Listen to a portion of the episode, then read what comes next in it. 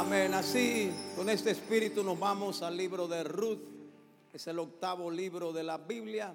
Génesis, Éxodo, Levítico, Número, Deuteronomio, Josué, Jueces, Ruth. Capítulo 4, último capítulo del libro, versículo 9. Amén. Y vos dijo a los ancianos y a todo el pueblo, vosotros sois testigos hoy de que he adquirido de mano de Noemí todo lo que fue de Elimelech y todo lo que fue de Kelión y Malón. Y que también tomo por mi mujer a Ruth, la moabita, mujer de Malón, para restaurar el nombre del difunto sobre su heredad, para que el nombre del muerto no se borre de entre sus hermanos y de la puerta de su lugar. Vosotros sois testigos hoy. Y dijeron todos los del pueblo que estaban a la puerta con los ancianos, testigos somos. Jehová haga a la mujer que entra en tu casa como a Raquel y a Lea, las cuales edificaron la casa de Israel, y tú seas ilustre en Efraín y seas de renombre en Belén. Y sea tu casa como la casa de Fares, el que Tamar dio a luz a Judá por la descendencia que de esa joven te dé Jehová. Vos pues tomó a Ruth y ella fue su mujer y se llegó a ella y Jehová le dio que concibiese y diese a luz un hijo. Y las mujeres decían a Noemí, loado sea Jehová que hizo que no te faltase hoy pariente cuyo nombre será celebrado en Israel. Amén. Vamos a detener la lectura allí. Dígame tres veces gloria a Dios, por favor.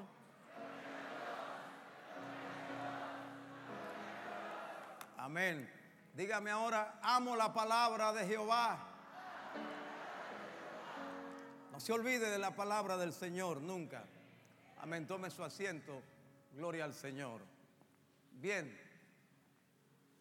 Ya saben de qué vamos a hablar.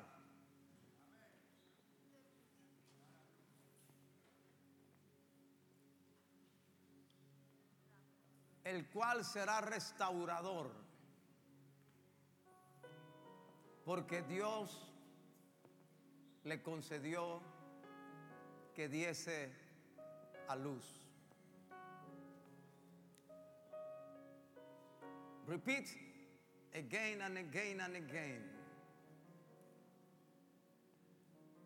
La manifestación más expresiva de un nuevo comienzo es el dar a luz, el nacimiento. Así que nos toca ver otro nacimiento hoy.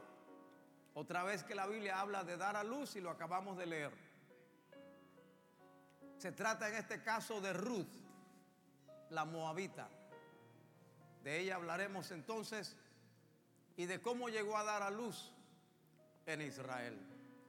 Entonces todos los dormidos me dan un poderoso Santo Dios. Los que aman la palabra me dan un poderoso. Amén. Vamos a ver entonces nuevo comienzo en la casa de pan. Cuando busque esta palabra en YouTube o en algún lugar, la encontrará así. New beginning in bread house. Nuevo comienzo en bakery. Nuevo comienzo en la casa de pan. Bethlehem, para nosotros Belén, significa casa de pan. Allí vivía un hombre llamado Elimelech casado con una mujer llamada Noemí. Elimelech, un hombre justo que conocía a Dios. Su nombre significa Dios es mi rey.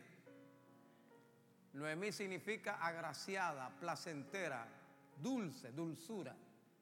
Así que ahí está Elimelech y ahí está Noemí. Ellos tienen dos hijos, uno llamado Malón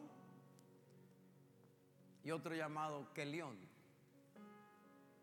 Algo sucedió con esos muchachos porque Malón significa enfermizo y Kelión debilucho.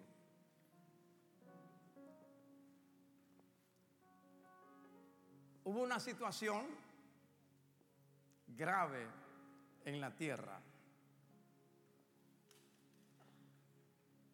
Pero mirándolo desde otra perspectiva, el libro de Ruth es una joya de la literatura hebrea y de la literatura universal. El autor condensa en cuatro capítulos una historia riquísima en detalles.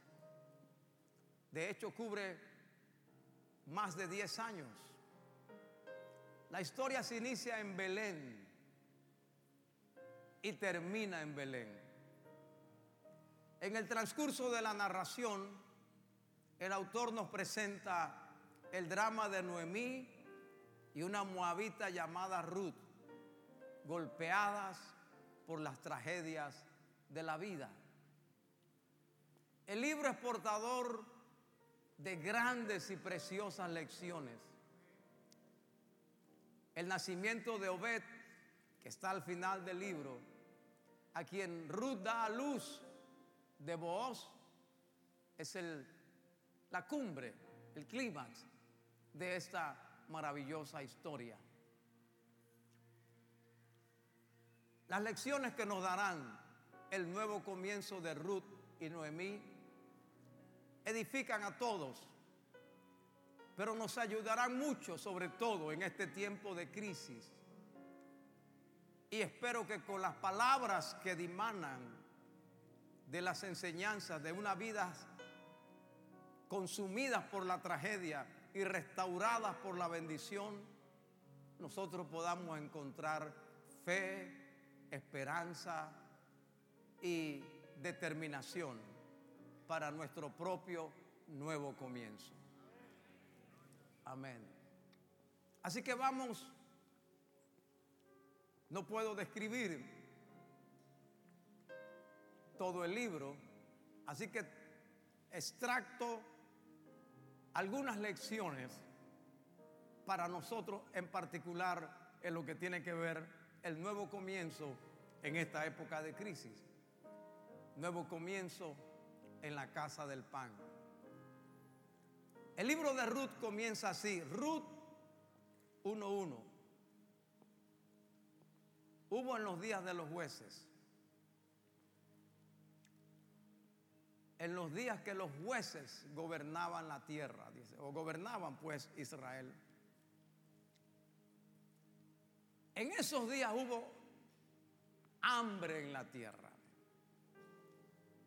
Y el hambre en la Biblia, cuando se asocia con una población, con un territorio, o con la nación, o con una época como las vacas flacas, las vacas gordas, etcétera, las vacas gordas, las vacas flacas.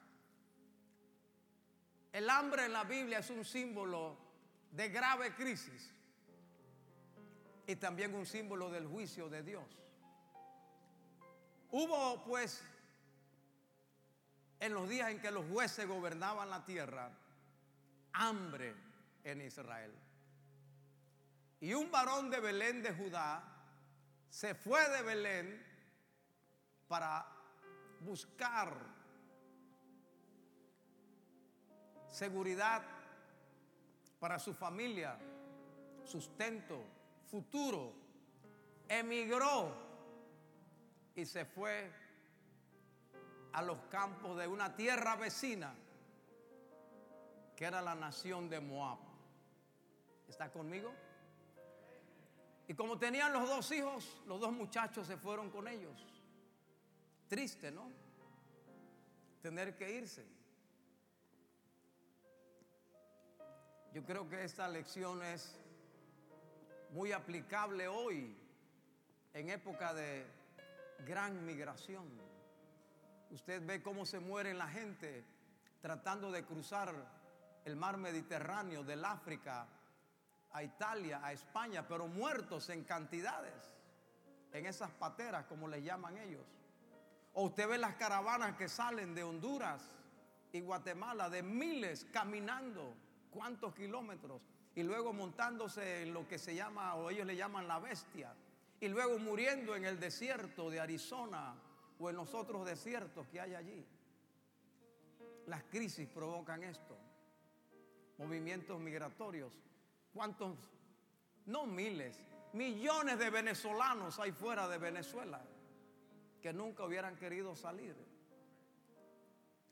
Y si la cosa se agrava en Colombia, es más, ya comenzó la migración en Colombia, porque así son las crisis. La gente se mueve buscando esperanza y mejor futuro.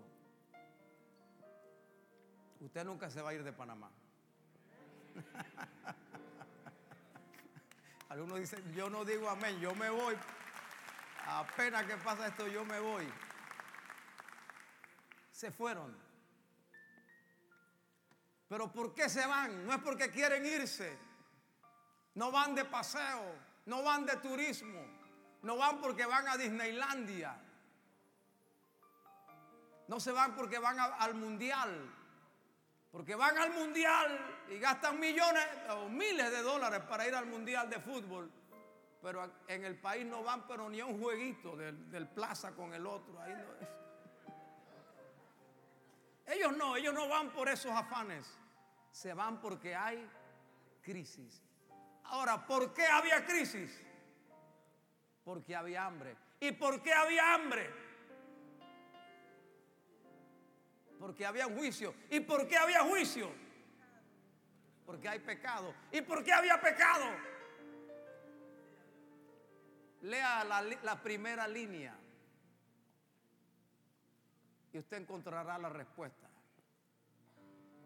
¿Qué dice? Bueno, los que tienen Biblia me van a responder. Los demás se van a quedar mirando así como chivo picado de avispa.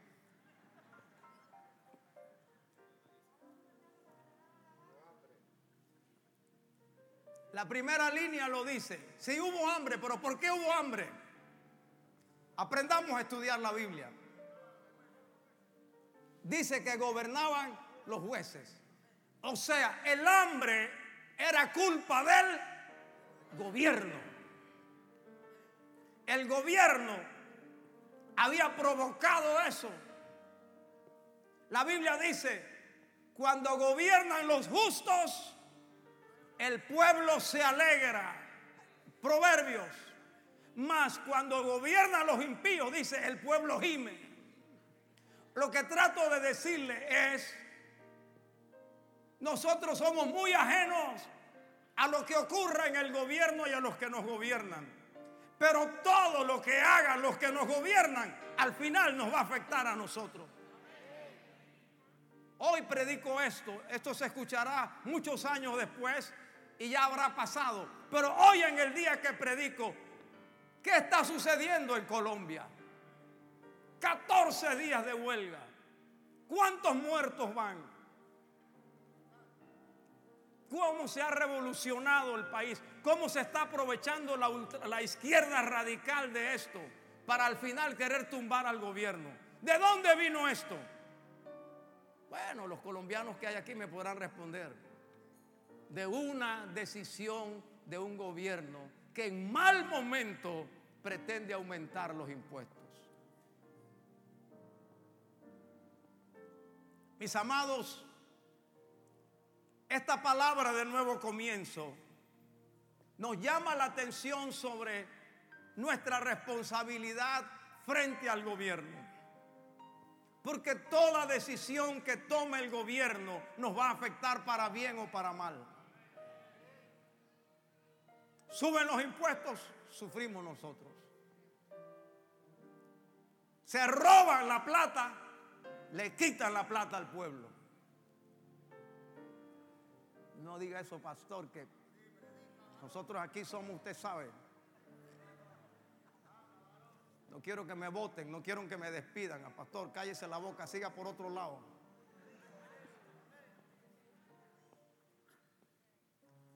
Un verdadero discípulo de Dios le da importancia al gobierno. Exhorto ante todo, dice Pablo, primera a, Timoteo capítulo 2, a que se hagan rogativas, oraciones, peticiones y acciones de gracias por todos los hombres, por los reyes y por los que están en eminencia, para que vivamos quieta y reposadamente en toda piedad y honestidad, porque esto es bueno y agradable delante de Dios nuestro Salvador, dice, el cual quiere que todos los hombres sean salvos y vengan al conocimiento de la verdad.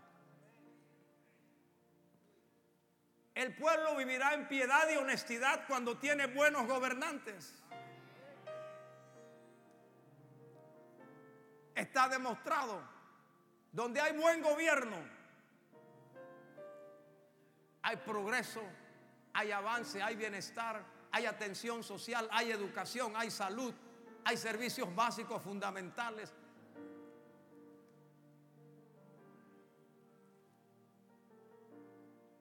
Aconteció en los días que los jueces gobernaban la tierra que hubo hambre. Y esta es la historia del libro de los jueces. Quiero saber, ¿alguien ha leído el libro de los jueces? Levánteme la mano, por favor. Bueno, tres. Los jueces es el libro que ocupa el lugar después de Josué. Después que Josué muere, el pueblo queda sin liderazgo. Entonces de las tribus se levantan jueces, Dios los levanta. Y cuando los jueces gobiernan, si era un buen juez, al pueblo le iba bien. Pero si no era un buen juez, o si sencillamente el juez moría, los filisteos atacaban a Israel quemaban las cosechas, quemaban los graneros, mataban a la gente y hasta las mujeres embarazadas le abrían el vientre. Jueces 17, 6 y 21, 25 dice lo mismo. En aquellos días no había rey en Israel. Cada uno hacía lo que bien le parecía. No había gobierno no había autoridad, no había orden. Y Dios es un Dios de orden. En todo en la vida, en todo tiene que haber gobierno. Si usted no gobierna la casa, Pablo dijo, aquel que no gobierna su propia casa, ¿cómo va a gobernar la iglesia del Señor? Aquí se dan dos gobiernos, el gobierno de la casa y el gobierno de la iglesia. En la iglesia también hay gobierno. Usted no puede entrar aquí al garete a la hora que le da la gana y salir a la hora que le da la gana, ni pararse aquí y, en medio del servicio me voy a fumar un, un, cigarrillo porque ya no aguanto las ganas. Usted no puede hacer eso. ¿Por qué? Porque aquí hay gobierno y aquí hay orden. No sé si había alguien entendiendo lo que estoy diciendo aquí. Dios trabaja con gobierno. Usted no puede entrar a un hospital y decir, atiéndame de todas maneras lo sacan. Yo quiero ver a mi abuelita que está allá adentro. No, usted no puede entrar. ¿Por qué? Porque no, no es hora de visita. Y porque también estamos en COVID y no se le permite entrar. Pero es mi abuela. Pero aquí mando yo. Se acabó.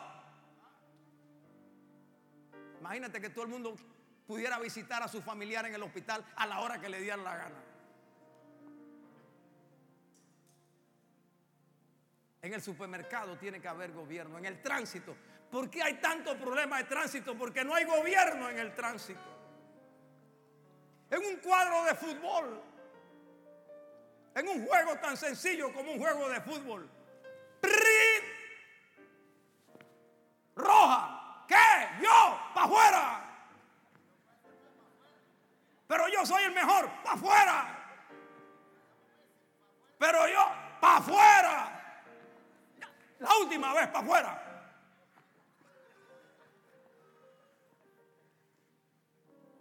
Gobierno. ¿Me estoy haciendo entender? Las crisis vienen cuando no gobernamos bien nuestros asuntos.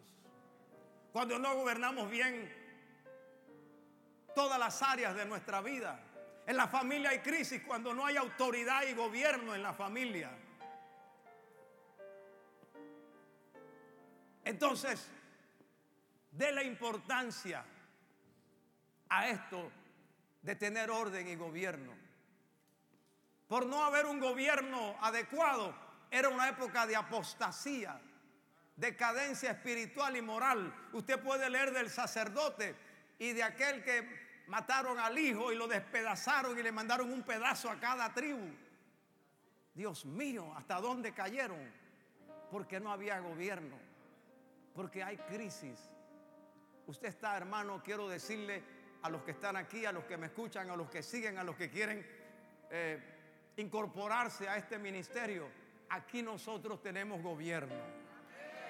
Aquí hay autoridad, aquí hay jerarquía, aquí hay orden. Esto no es una iglesia para desordenados. Esta era pues una época de crisis. Así que vamos rápido para ver si avanzamos. El hambre fue pues producto de la situación espiritual de la gente. Y aquí ocurrió que en casa de herrero, cuchillo de palo. Aquí ocurrió que el hijo del panadero tiene hambre. Era la casa de pan. Así se le llamó a Belén por su alta producción de trigo y de cebada y por sus enormes pastizales para las, los rebaños.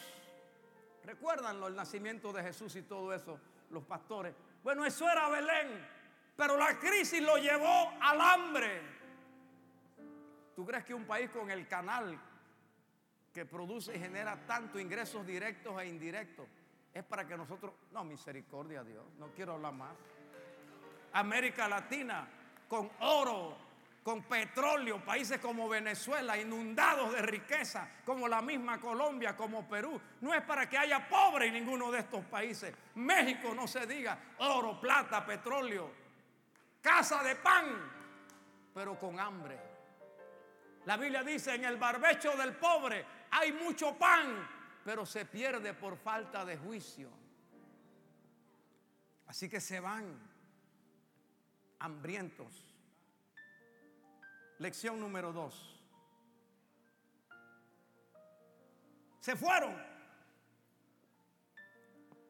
Los muchachos crecen. Malón se casa. Y que León también. Consiguen cada uno su moabita. Decidieron quedarse por aquella tierra. Pero sucede que la vida los trata con dolor. Y se murió Elimelech, el padre pero Ruth queda con sus dos hijos y su nuera murió muertecito.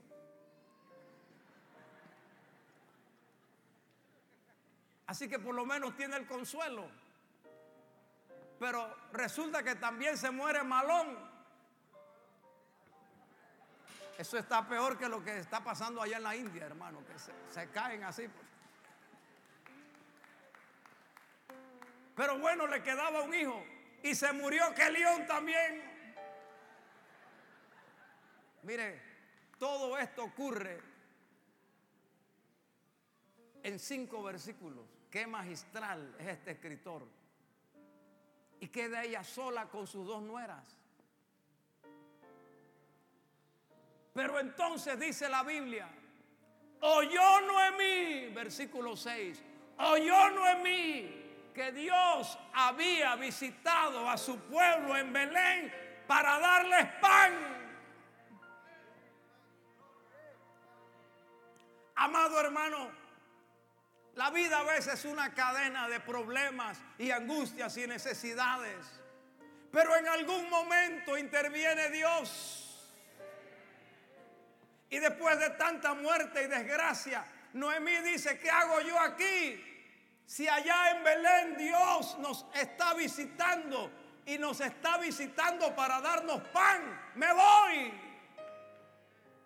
Y dicen las nueras, vamos contigo.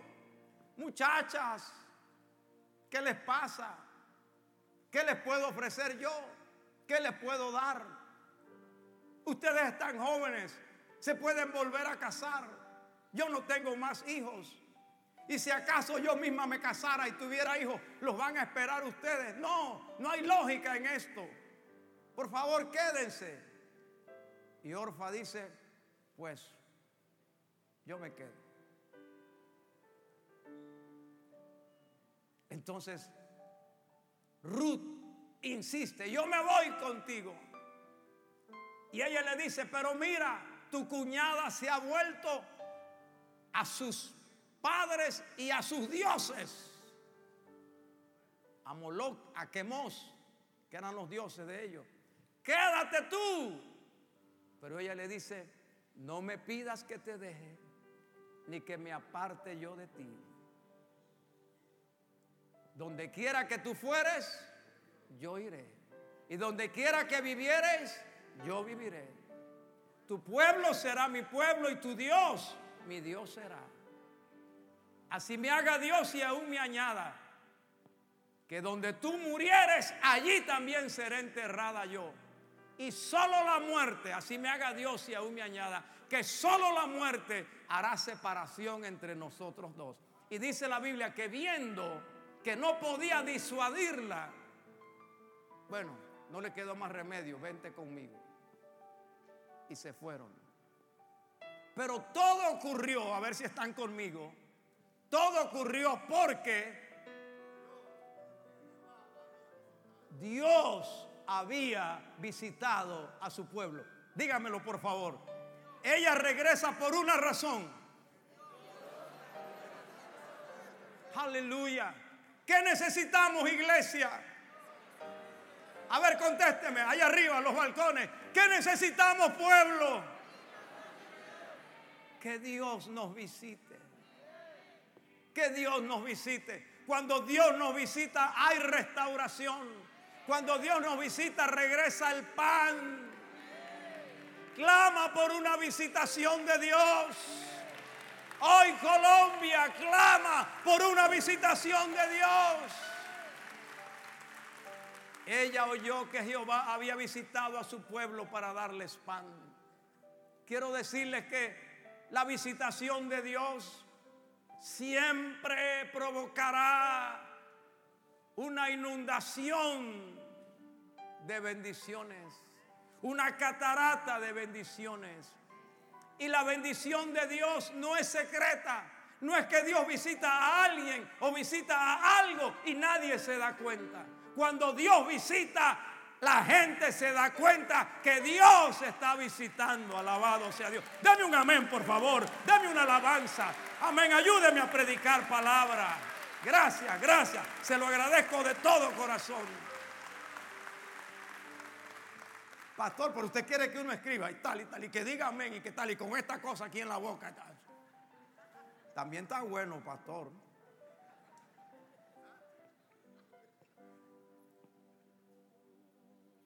La visitación de Dios siempre será noticia.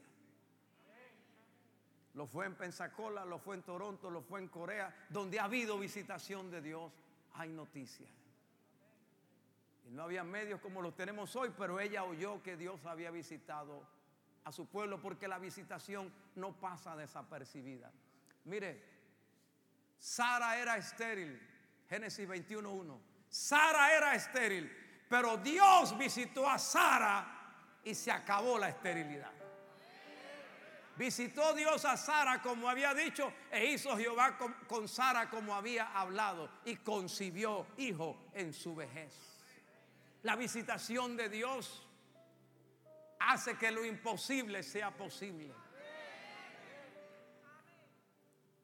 Éxodo 4, 31 dice que el pueblo se alegró porque entendió que Dios había visitado a su pueblo. ¿Cómo? Porque Dios habló con Aarón y le dijo, ve y preséntate a tu hermano Moisés, encuéntrate con él.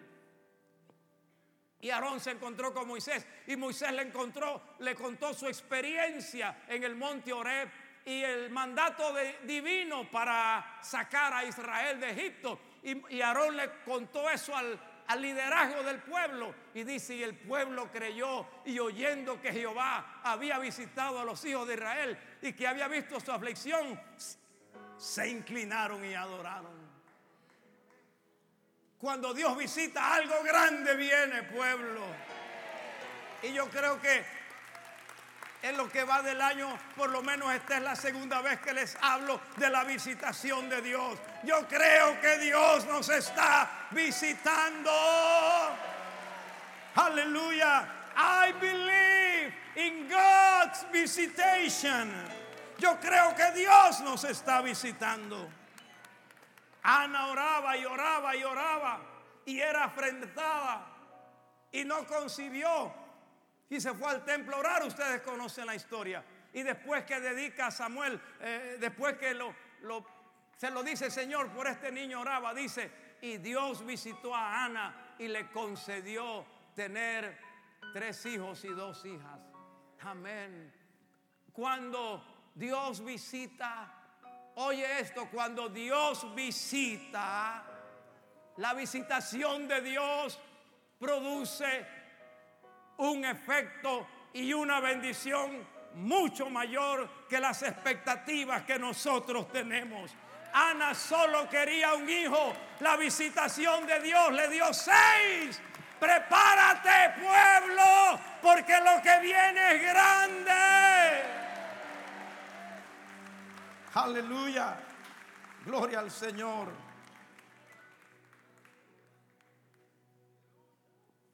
Gracias Señor.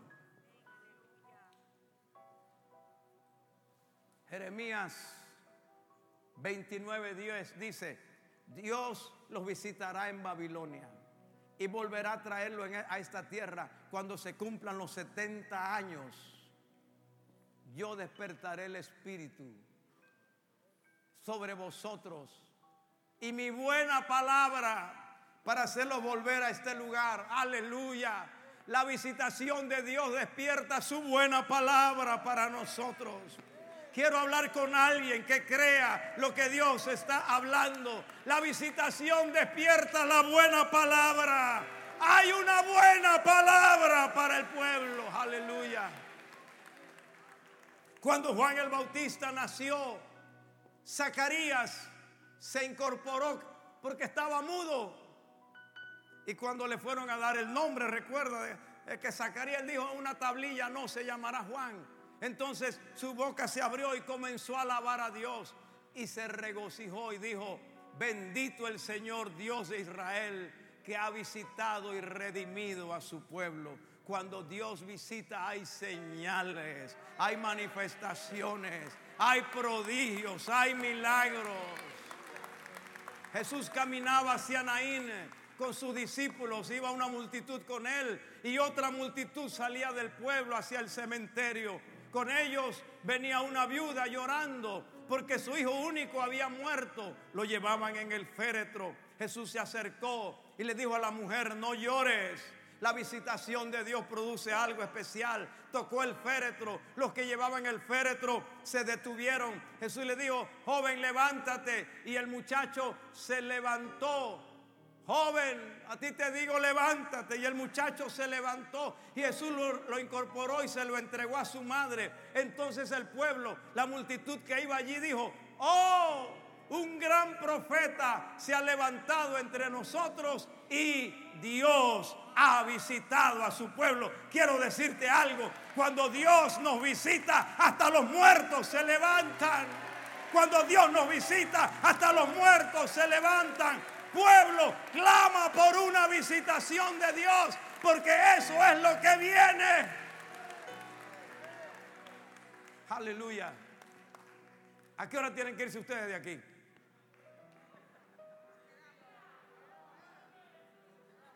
Porque ahora es que voy a comenzar a predicar cuando ya se van. Cuando ya se van. Tercera lección. El poder de una decisión que genera decisiones. Procura tomar decisiones sabias que provoquen otras decisiones. toma decisiones que provocan decisiones de, de bendición. ¿Por qué se da el resto de la historia? Porque Noemí toma una decisión. ¿Qué decisión? Regresar a Belén. Algo sencillo, una decisión. Pero esa decisión provocó que Ruth tomara otra decisión. ¿Qué decisión? Me voy con ella. Y cuando llegan allá, Ruth conoce a un tal Booz Pérez.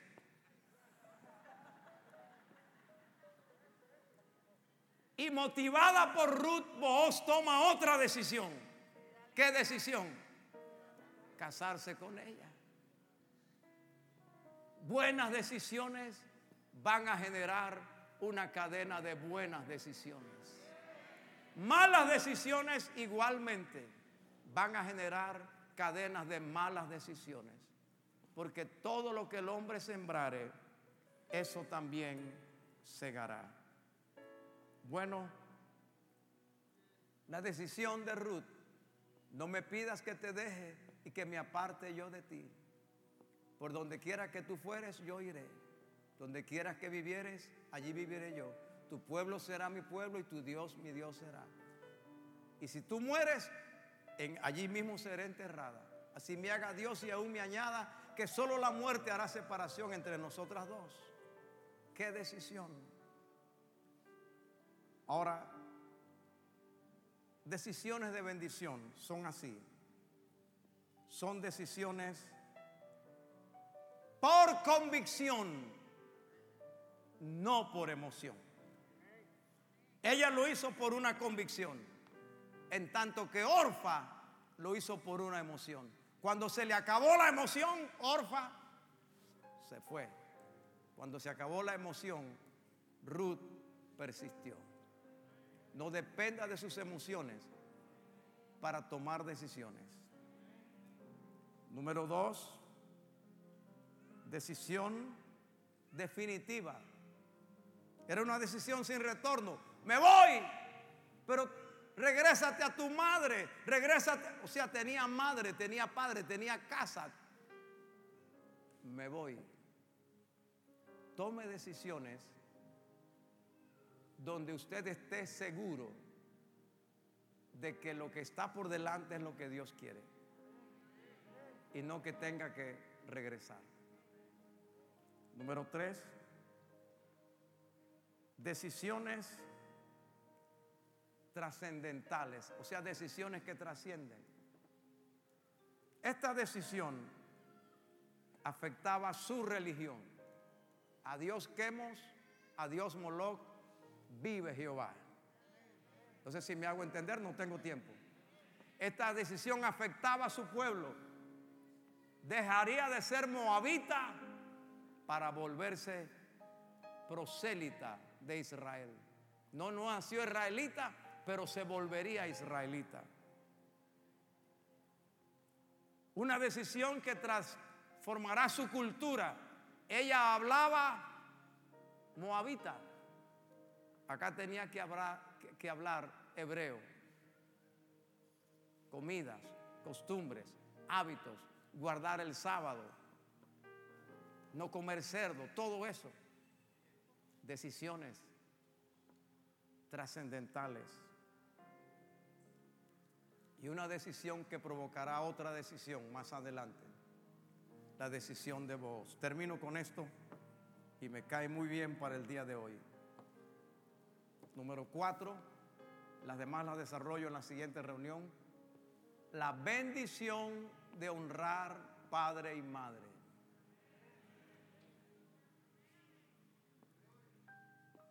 Ruth nos enseña lo importante que es honrar padre y madre y la bendición que hay en honrar a padre y madre.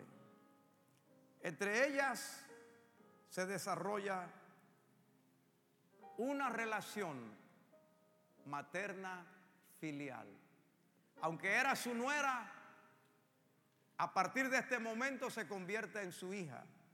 Usted lo puede ver. Ruth 2, 22. Noemí le da un consejo y la llama hija mía. Ruth 3.1 le vuelve a decir, hija mía, haz esto. Ruth 3.18, Noemí le vuelve a llamar, hija mía. La actitud de Ruth hacia Noemí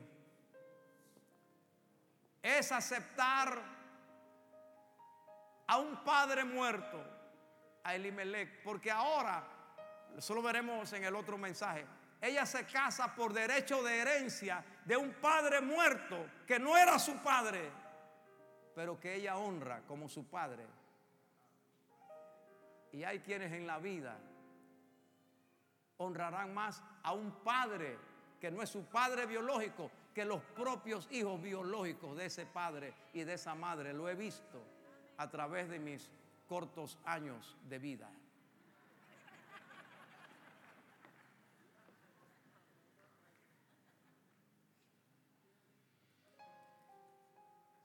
Ella obedece lo que le dice Noemí. El día que va, que no hay comida, Noemí le dice, vete a los campos a cosechar. Busca un lugar y va y cosecha. Luego Noemí le pregunta, a, dónde estuviste que has traído tanto? Hay un hombre que se llama vos, ajá. Bueno, después le dice, mira, esta noche él va a aventar la parvada de la cebada te vas donde Él, te, te bañas bien, te quita ese olor a cebolla, te, te perfumas y te pones un vestido especial y vas y te acuestas a la medianoche a los pies, que Él no se dé cuenta. Y todo lo hace. Él no era una niña, era una mujer que había tenido marido, pero todavía obedecía a Noemí como una madre. Y Dios honra a los que honran padre y madre. Honra padre y madre para que te vaya bien y seas de larga vida sobre la tierra. Todo iba mal en la vida de ellas. Había sido desgracia y tragedia. Todo comenzó a ir bien cuando ella comenzó a honrar a su madre. Hijo, no importa qué edad tengas, ni dónde vivas, ni cuán separado estés de tu padre o de tu madre por que tomaste tu destino porque vives en otra ciudad, en otro país, porque así es la vida. No importa dónde estés, sigue honrando a padre y madre. Y, hijos, jóvenes, adolescentes, muchachos, muchachas que están aquí, nadie te amará más en esta tierra que tu padre y tu madre. Nadie deseará lo mejor para ti como lo desea tu padre y tu madre. Tu padre y tu madre tienen experiencia, pasaron por lo que ya tú estás pasando ahora y con la experiencia de ellos te darán el consejo, la instrucción adecuada. Y si un día tienen que tomar disciplina para enseñártelo, acepta la disciplina, porque la Biblia dice que el padre que ama a su hijo lo disciplina.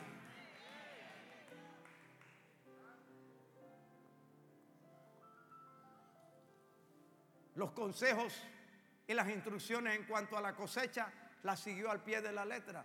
Y los consejos en cuanto a vos los siguió al pie de la letra. Y Dios se glorificó. Yo creo que Dios se glorificará en tu vida.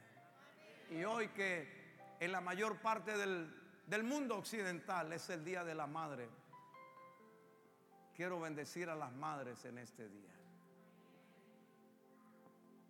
Y que Dios les conceda el deseo del corazón.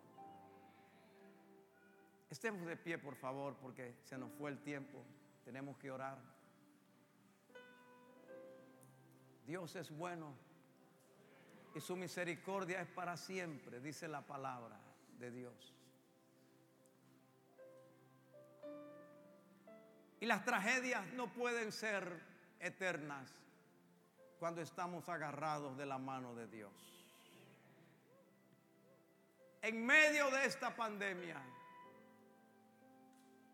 yo puedo decir, Dios está visitando a su pueblo. Ayer este santuario se llenó repleto de niños y sus padres. Pronto tendremos que hacer dos tandas, una en la mañana, una en la tarde.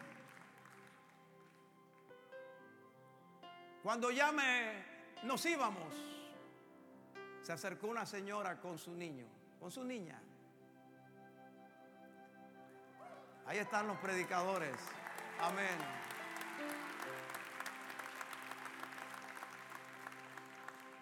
Dios está visitando a su pueblo. Y ella vino porque su niña le dijo que viniera. Porque otra niña le dijo a esa niña que había esto. Pero que no podía venir sola. Entonces ella invitó a su amiguita y la amiguita, por querer venir, le dijo, mami, yo no puedo ir sola. Porque... Entonces él dijo, bueno, yo voy. Y cuando terminó todo, era un programa para niños, era un programa con payasos, con cantos de niños, con todo. Ella se me acerca aquí a este rincón y me dice, me dijeron que usted es el pastor. Sí, para servirle. ¿Cómo hago yo para venir aquí? ¿Cómo hago yo para seguir aquí? ¿Cómo hago yo para, para estar en esto? ¿Cómo hago yo?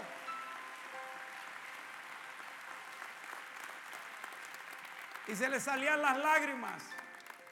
Cuando el payaso hizo la oración de fe para los niños, ella también se entregó al Señor.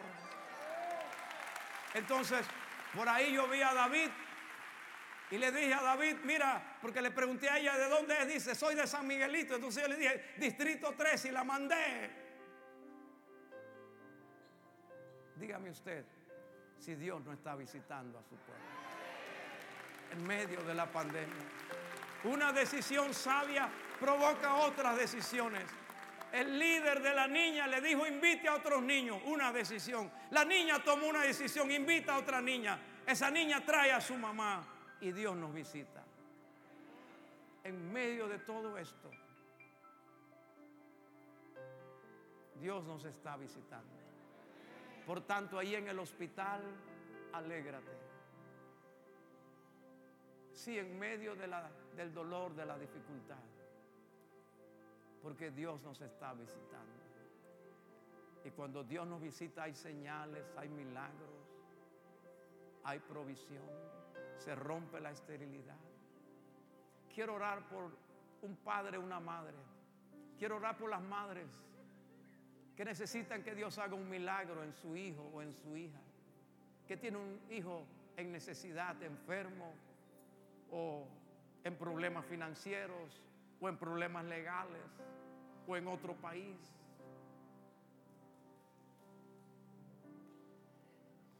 Te adoramos, Señor. Ven y entra en mi casa, entra en mi vida, estremece mi estructura, sana todas las heridas, caminar en santidad yo quiero amarte solo a ti. En ti encontré mi primer amor. Haz un milagro en mí. Ven y entra en mi casa. Entra en mi vida. Estremece mi estructura. Sana todas las heridas. Caminar en sangre